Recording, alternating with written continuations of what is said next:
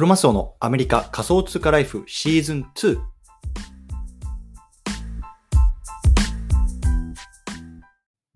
皆さんおはようございます。アメリカ西海岸在住のクロマスオです。今日は3月13日、日曜日ですね。皆さんいかがお過ごしでしょうか？今日も早速聞くだけアメリカ仮想通貨ライフ始めていきたいと思います。よろしくお願いいたします。さてね、ちょっと今日は雑談から入りたいと思うんですけれども、アメリカではね、あの、サマータイムっていうのがあるんですよ。うん。で、これ何なのかっていうと、まあね、いわゆる夏時間みたいな感じで、ちょっとね、時間が変わるんですよね、1年のうちで。そう。で、冬時間と夏時間っていうのがあって、ね、実は今日からね、あの、サマータイムというところでまた時間が変わりました。うん。で、1時間、えっ、と、これどうなったんだ？早くなったのか遅くなったのかなあの、で、まあ、まだちょっとね、今、あの、まだ暗いんですけれども、まあ、これからね、サマータイムっていうところで、またね、多分このアップランド内でのこういろんな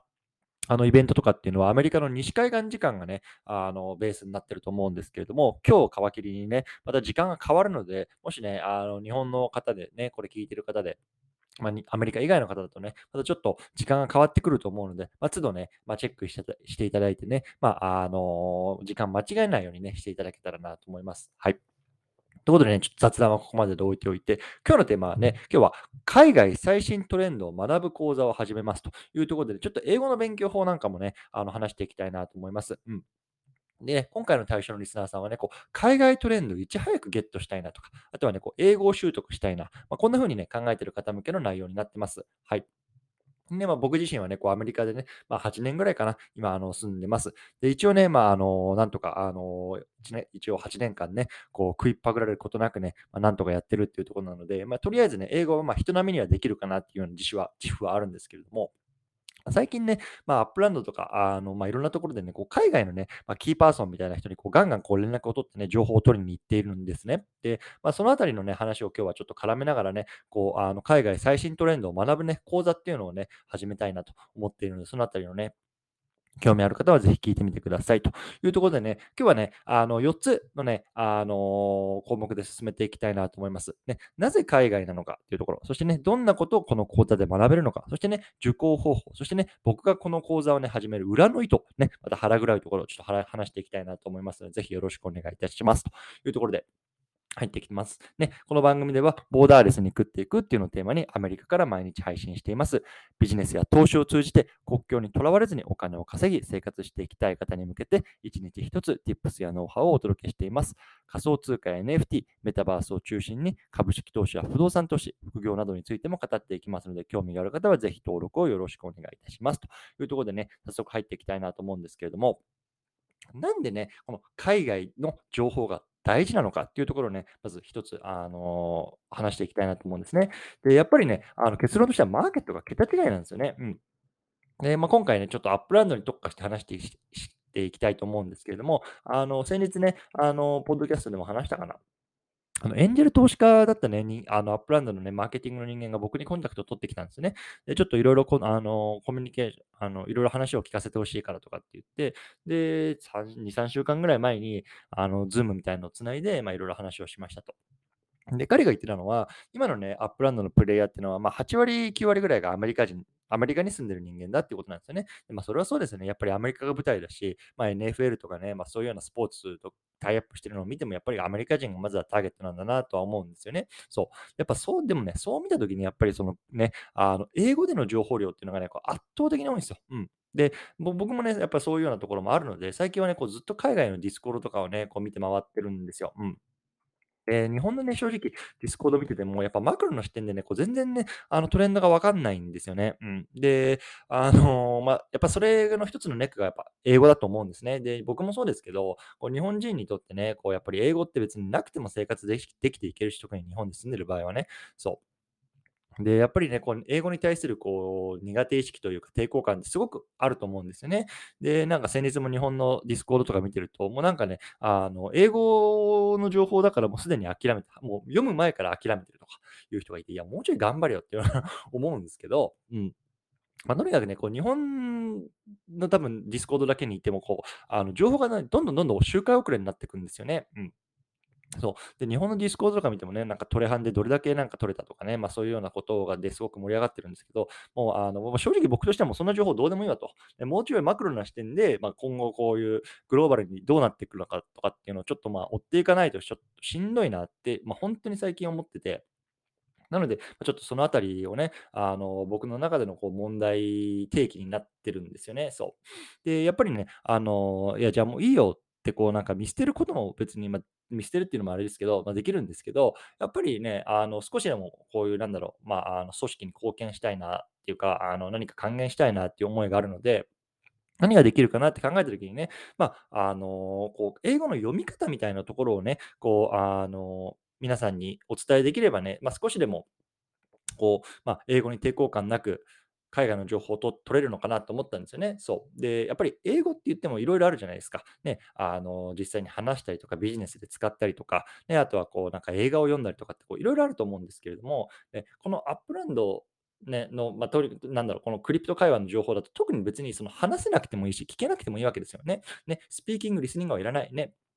何ができればいいかっていうと、やっぱリーディングなんですよ。読むこと。ね。あの、実際に海外のプレイヤーたちがこういうディスコードとかいろんなところでこうチャットしてるのをただ読めればいいんですよね。そう。別にさ、読むのもさ、その即、あのね、タイムリーにわからなくてもよくて、別に翻訳ソフトね、あの、Google トランスレーションとかさ、今最近 DeepL とかありますけど、ああいうソフトを使ってね、とにかく情報を追えればいいんですよ。そう。で、時間もかかってもいいし、とにかくね、その、読めればいいと。しかもそれも時間もかかってもいいと。ね、そうなるとね、ちょっと ハードルが低く感じませんか？ね。で、実際僕もね、あの、わからない単語とか、あの文脈とかは実際翻訳ソフトとか使ってるし、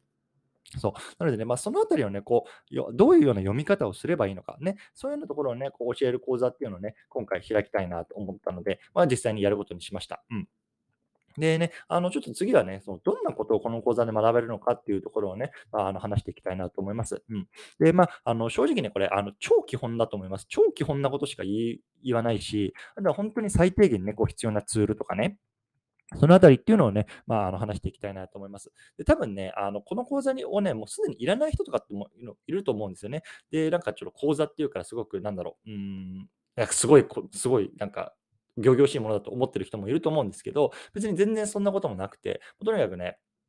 あの、本当に超基本的なことっていうのを、まあ、あの、伝えていきたいなと思います。で、ね、あの、あとはね、そのキーとなるこうディスコードグループの見分け方であったりとか、あとはね、こうキーとなるこうね、あのキーパーソンの見つけ方とかね、どこをどう見ればね、そういうようなキーパーソンがいるのかとか、コミュニケーションが取れるのかとか、まあ、そのあたりはね、あの、ちょっとキあの、まあ、目から鱗な情報もあるかなと思ってます。うん。まあ、その辺をね、もう簡単に伝えて、あとはね、もうひたすらね、こう自分で手を動かしてね、こう情報を取ってきてもらうようなね、まあ、本当に、なんだろう、あの OJT ね、オンザジョブトレーニングって言いますけれども、まあ、そんでほんそんなね、あの感じのね、講義にしていきたいなと思います。うん。で、じゃあ、あの次のチャプターから、ね、じゃあどういうふうにね、こう、この講義をね、受講できるのかっていうところをね、少し話していきたいなと思います。はい。じゃあね、ここからあの受講方法なんですけれども、あの僕のね、ツイッターの限定のあのコミュニティでやろうかなと思ってます。うん、で、あのもうねあの、すぐ動いた方がいいなと思ってるので、もうとりあえずもう明日アメリカ時間の3月14日のね、朝からね、あの日本で言うと、まあ、3月14日のまあ夜ぐらいかな、かなえっとね、1日2日かけてね、僕がどんどんどんどんこうね、あのこれダウンロードした方がいいよとか、こういう風に見るんだよっていうのをね、ツイートしていきます。うんでね、あの基本はね、もうなんか細かいことは全然ツイートしないです。そう。ね、あのツイートって、もちろんご存知の通り、140字しかね、こうツイートに入れられないので、もうこここれ見てくださいとか、これダウンロードしてくださいとか、こここういうところにキーパーソンいますよとか、もうそれをただツイートします。するだけです。うん。で、あの分からないことがあったら、あの自分でこう Google であの調べても見る見てください。で、多分ね、あの、ググるっていうのもね、本当に必要なスキルで、ね、わからないことがあるから、もう諦めるじゃなくて、わからないことがあっても、わからないなりにね、こう、あの、Google とかインターネットとかでこう調べると、どんどん今情報出てくるんで、それをね、もうとにかくそのさ検索すると、リサーチすると、まあ、そこまではね、まあ、とりあえず自分でやってくださいっていう感じなんですよね。そう。で、まあ、あの、そこまでのツイートを見てもらって、で、実際にこう手を動かしながらね、まあ、あの、海外のこう、ディスコードコミュニティとかに入っていって、まあ、情報を取ってきてもらおうかなと思います。うん。で、1回ある程度2日ぐらい経った後に、僕の方でね、あの、こう、海外リサーチチーム、あの入りたい人っていうのを募集かけたいなと思います。うん。で、あの、本当にね、これ、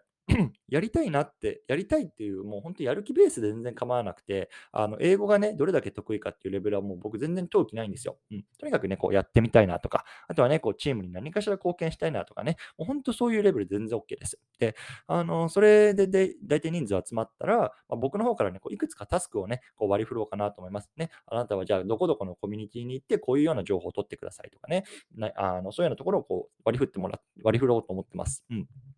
でね、それをね、まあ、その僕らの僕のコミュニティの中でね、どんどんどんどんこうシェアしてもらうとね、取ってきた情報、ここにはこういうような情報が回ってますよとかね、もうそれをどんどんどんどんシェアしてもらおうかなと思っていて、ね、とにかく実際に手を動かして、もうそれをどんどんどんどんアウトプットしてもらうと、ね、そういうような講義にしたいなと思ってます。うん。で、別にね、その情報に対してそのあの正解とか不正解とかないので、とにかくね、あの、もう本当に海外で今どんなことがね、話題になってるのかとかっていうのをね、あの、自分でね、こう感じてほしいんですよね。そう。で、やっぱりね、それが本当に日本のディスコードコミュニティとかで会話されてる内容と全然違うっていうこともあるかもしれないし、本当にね、あ、海外のトレンドマジで追わなきゃやばいなってね、まあ、思ってもらうとね、すごくあのこっちとしても嬉しいかなと思うんですよね。そう。そうなのでね、僕はこのあの自分の今のツイッターコミュニティをね、この日本でのね、まあ、日本っていうか、まあ、なんだろう、その日本語話者ね、あのの中でね、この最もね、この海外トレンドが集まるコミュニティにしたいなと思ってるんですよ。うん。だからね、まあ、そういうようなところもあってね、僕も、まあ、あのこの限定コミュニティだけでね、こうどんどんどんどんこう海外の情報とかっていうのをこう一部あの出してたりもするんですけれども、そういうようなところをね、どんどんどんどんこう皆さんにも手伝ってほしいなと思ってるっていうような感じなんですよね。そう。なので、ね、本当にぜひこれ聞いてね、ちょっとでもやってみたいなっていう方はね、本当に、あのー、入ってみて一緒にやりましょうっていう感じなんですね。うん。はい。でね、ちょっとね、最後ね、僕がね、じゃあなんでこういうようなね、あの、なんだろう、まあ、正直言ってめんどくさいですよ。ね。あのね、別にね、その、僕は別に英語できるし、あの、そんな教えなくても、講義なんてやんなくても別に全然大丈夫なんですけど、なんでそんなね、めんどくさいことを僕がやるのかっていうところをね、ちょっと裏の糸みたいなところをね、また話していきたいなと思いますよ。うん。ね、これはまたあの、あの皆さん、氷のね、僕の腹黒いところをね、あの裏の色みたいなとこ話していきたいなと思うんですけれども、ね、あのやっぱさっきも言ったみたいに、僕最近ずっと海外のね、海海外っていうかもう僕にとってはまああの本国なんですけど、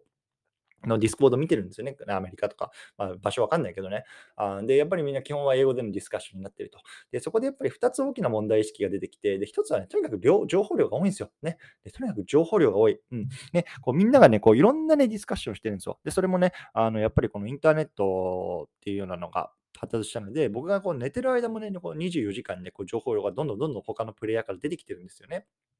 例えば、新たな街づくりの情報であったりとかね、まあ、これから来るであろうね、まあ、あの車社会の情報であるとかね、あとはこうショップの情報とかも、いろんな情報が出てるわけですよ、24時間。ね、それはね、まああ、とにかく情報量が多いっていうところが一つね。で、もう一つはね、こういろんなグループが出てきてるんですよね。うん。で、ディスコードグループもね、まあ、最初は多分そんなに多くなかったと思うんですけど、今最近どんどんどんどんいろんなグループが出て乱立してきてると。で、そんな中で、ね、こうどこがね、キーになるグループなのかっていうのもわかんないんですよね。そう。ね。正直ね、僕一人で追い切れてないんですよね、情報が。うん。そう。このあたりがね、僕の中の問題意識で最近あります。そう。で、このあたりをね、やっぱ整理したいなと思ったんですよね。うん。で、まあ、整理っていうか、まあ、精査ですよね。そう。ね、必要な情報、ね、クリティカルな情報を必要なだけ取る。ね、それがね、やっぱり24時間っていう限られた時間しかない。ね、僕一人の体しかない中でね、どれだけね、こう、なんだろう、正確な情報を、まあ、あの、収集できるかっていうところがやっぱキーかなと思ったんですよ。うん。で本当にね、僕一人じゃ足りないんですよね。なので、やっぱりこうチームを作ってね、こうみんなで集めるっていうようなところをね、まあ、したいなと思ったんですよ。まあ、ちょっとね、先日のポッドキャストでも話したんですけども、このコミュニティを作るっていうところのね、まあ、メリットの一つがやっぱここにあるかなと思ってます。ね、あの自分一人で何かやらなくても、こう自分にね、情報が集まる、ね、こんな仕組みをね、作れるんですよね。コミュニティを作るとね。僕が何かしなくても、ね、僕が育てた皆さんがね、情報を集めてきてくれて、コミュニティに投稿してくれると、ね、僕がわざわざね、こう情報を取りに行かなくても、ね、僕に情報が集まってくるんですよ。ね、こんな仕組みを僕は作りたいなと思ってるんですね。そう。でもね、やっぱりその、じゃあ、あの僕に情報持ってきてくださいってね、投げてもね、誰もね、そんなやるわけないじゃないですか。で、だからね、僕もね、その、まあ、僕、なんだろう、僕に情報を持ってきてる、じゃあお客さんと呼びましょうね。顧客、ね、生徒、ね、そういう人たちをね、僕も教育しなきゃいけないんですよね。で、これマーケティング用語で nurturing って言うんですけれども、ね、教育しなきゃいけないんですよ。ね、今回の場合で言うと、まあ、こうこうこうやって読むんですよとかね、こういうようなディスコードに入ったら、まあ、クリティカルな情報が取れますよとか、ね、こういうような人間と会話したらね、あのキーパーソンですよとか、そのあたりをね、教育する、 nurturing していきたいなと思うんですよね。そうね、それはやっぱりさ、まあ、僕にとってのメリットもあるんですけれども、もちろんね、まあ、あの受講者にとってもメリットがあると思う。ね、それはやっぱりこう英語をね、こう読めるようになる。ね、読めるっていうのも、なんだろう、その本を読むとかじゃなくて、どういうような情報をね、に集中してフォーカスして読めばね、あの、いいのかとかっていうところになるし、あとはね、こうアウトプットできるでできる場ですよね。ね、自分が持ってきた情報っていうのをこうアウトプットすることによって、やっぱそれが一番学ぶの早いですから、ね、英語の勉強方法としてね。ただやるだけじゃなくて、どんどんどんどん自分でアウトプットしていく。ね、このあたりね、できますし、あとはね、やっぱりこのコミュニティにいるだけで、ね、自分も情報を集めてきますけど、やっぱり他の人も情報を集めるので、それはね、情報が集まる場にいられるっていうところもね、すごくメリットになると思うんですよね。そう。なのでね、これお互い僕にとってもそうだし、あとはま受講者にとってもそうなんですけど、ウィンウィンの関係だと思うんですよね。そう。ね、僕はやっぱり情報を自分一人で集められないけど、ね、皆さんが集めてきてくれる。ね、僕に情報が集まる。一方で、皆さん、受講者っていうのもこう英語は読めるようになるし、アウトプットでどんどんどんどんこう英語が使えるようになってくる。ね、またね、自分自身もそういうような情報に集まる場にいられるね。本当にこれウィンウィンですよね。うん、なのでね、ま、ちょっとそういうような試みを今回やっていきますよというところでね、今日はまとめていきたいと思います。はい。でね、今日はね、海外最新トレンドを学ぶ講座を始めます。英語の勉強方法。こんなね、テーマで話してきました。ね、なぜ海外の情報が必要なのか、ね、もちろんマーケット規模桁違いですよと。ね、どんなことを学べるのか、ね、読む方法、英語を読む方法っていうのを教えますよと。ね、受講方法、僕のね、コミュニティでやりますよと。ね、裏の意図、ね、僕に情報が集まるような仕組みを作るっていうのと、あとはね、あのその人たちにとってもね、まあ、何かしらね、こうスキルアップできるような情報っていうのをウィンウィンの関係っていうのをね、築いていくというところはね、今回の活動の意図になりますよというようなところですよね。うん。ま、とにかくね、あの、このコミュニティに対するね、情莫大な情報がね、集まる場所っていうのをね、僕はこれから作っていくつもりなのでね、もしね、これ聞いてね、あ、私もぜひやりたいな、僕もやりたいな、ね、ぜひね、コミュニティに入ってね、あの、一緒にやっていきましょうというような話でございました。はい。ね。ということでね、あのー連日言ってますけれども、ね、先ほどのこうツイッターのコミュニティ機能すでに始めてます。ね。ね、毎日の配信の内容の深掘りとかね、これから知りたい内容とかね、そういうような気軽な質問とか、あとこれからね、そういう海外トレンドとかもね、どんどんどんどん集めるようなコミュニティにしていきますのでね、概要欄にリンク貼っておきます。ね、これ興味ある方はぜひね、入ってみてくださいというところで、今日はこの辺りにしたいなと思います。皆さんお疲れ様です。あ、すいません。ちょっとこれね、あの、撮り終わった後にまたもう一本追加してるんですけれども、あの、今日の内容ね、詳細はあの昨日ブログに書いてアップデートしているので、まあ、そちらちょっとね、概要欄に貼っておきます。で、もしね、ちょっとこれ読んでもよくわからないな、みたいなところだったら、一応そっち、文字でもね、読めるようになっているので、そちらのブログ概要欄に貼っておきます。それ読んでいただければね、まあ、こんな風なあの背景があるのか、みたいなのわかると思うので、ぜひね、そちらも合わせてご覧くださいというところで、コツコツやっていきましょう。お疲れ様です。